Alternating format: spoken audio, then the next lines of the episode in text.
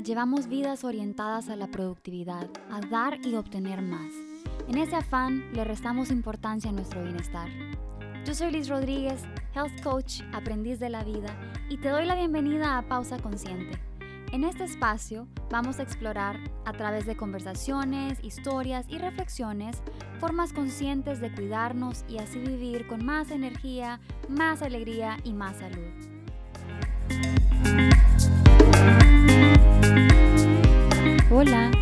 Gracias por estar aquí una vez más, por acompañarme en esta pausa consciente para examinar qué es lo que pasa cuando tengo éxito, cuando lo tengo todo, cuando parece que no me falta nada, pero no me siento feliz. ¿Te ha pasado alguna vez que estás en un momento de tu vida en el que lo tenés todo? Tenés, por ejemplo, un carro, una casa, comida, un trabajo, una pareja, tienes a tu familia, y a los ojos de los demás lo tenés todo, pero vos no te sentís feliz porque sentís que hay algo que no sabes qué es, pero hay una incomodidad en tu interior, un vacío, una tristeza, algo que te hace falta, que sentís que no tenés, pero no sabes qué es. Estar en ese lugar puede resultar muy difícil porque podemos llegar a sentir culpa por no estar conformes con lo que tenemos, porque tenemos más de lo que los demás tienen y parece que no lo valoramos, o podemos sentirnos tristes porque aunque parezca que lo tenemos todo, no lo disfrutamos. Podemos sentirnos desesperados por encontrar eso que hace falta o podemos sentir una tristeza profunda porque probablemente no podamos ni siquiera definir cómo es que nos sentimos. Entonces esto nos entristece. También es probable que nos sintamos solos, incomprendidos porque desde afuera parece que yo no tengo una razón válida para sentirme como me siento y aún así me siento mal. Es muy normal también sentirse molesto con uno mismo, con la vida, con los demás, con Dios, porque llega a ser tanta la frustración que no sabemos cómo manejarla y al sentir que es ira, la resistimos. Pero puede llegar un punto en que comienza a salir de distintas formas, incluso dañando a otros. Y una de las razones por las que resistimos la ira es porque no es bien vista en la sociedad y no queremos vernos como una persona enojada, como una persona amargada. Llegar a este punto de la vida es algo muy difícil porque podemos llegar a sentirnos con una carga demasiado pesada y si no compartimos cómo nos sentimos podemos llegar incluso a la depresión. Quiero decirte que todos esos sentimientos que he mencionado antes son válidos y cualquier otro que estés experimentando durante este proceso también. Sentir un vacío emocional es algo muy duro y algo tan desconocido que usualmente no lo sabemos cómo afrontarlo. Pero ¿por qué sentimos ese vacío? Desde mi experiencia yo siento que es una serie de factores que se puede resumir en una desconexión con uno mismo. He llegado a un punto en el que probablemente le di tanta prioridad a lo de afuera que me alejo de mí mismo, de mí misma, y entonces llego a un punto en el que no sé lo que quiero, no sé lo que me gusta, no sé qué es lo que no me gusta, no sé qué es lo que me llena, qué es lo que me atrae, qué quiero en una relación, qué límites son importantes para mí. Ojo, no estoy diciendo es tu culpa que estés así, porque realmente llegamos a este punto después de miles de factores y circunstancias.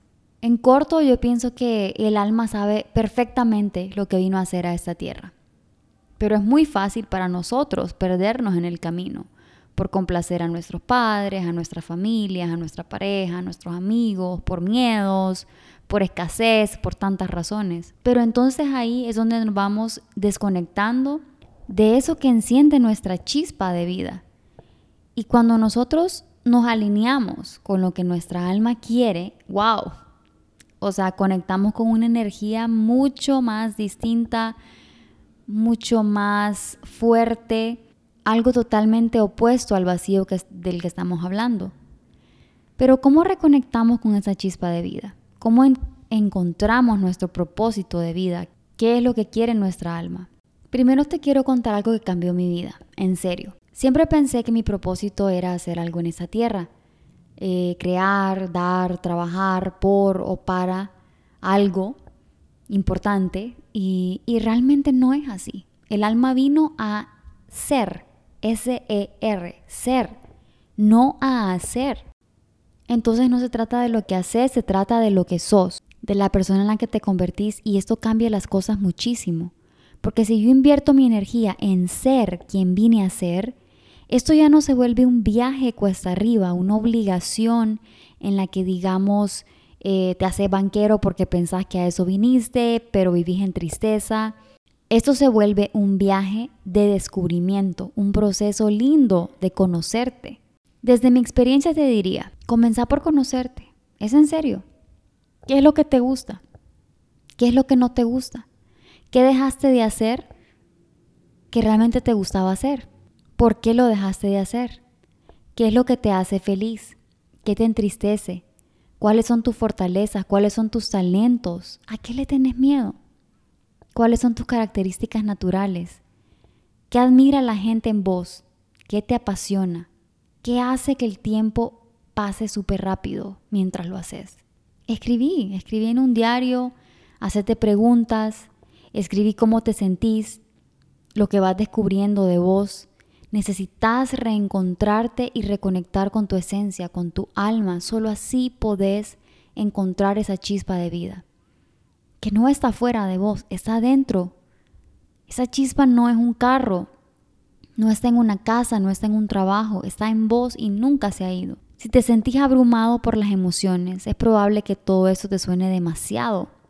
Entonces busca ayuda, que alguien te acompañe en este proceso para redescubrirte, que alguien te guíe en este camino y puedas tener ese apoyo. No tiene absolutamente nada de malo pedir ayuda. Yo tuve ayuda en mi proceso y fue la mejor decisión de mi vida. Esas personas que me acompañaron en mi camino fueron como ángeles y me ayudaron a reconectar con todo lo que yo había enterrado, olvidado, ignorado por estar priorizando cosas que realmente no, no eran mi prioridad.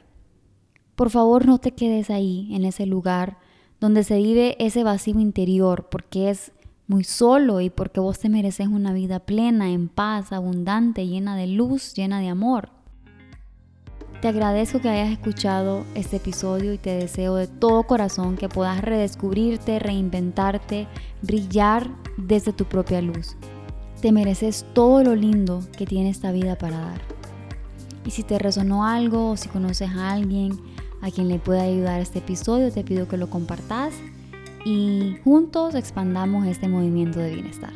Te mando mucha energía positiva y espero que cada día con mucho amor propio y pausas conscientes encontres la sanidad y las respuestas que buscas. Hasta la próxima.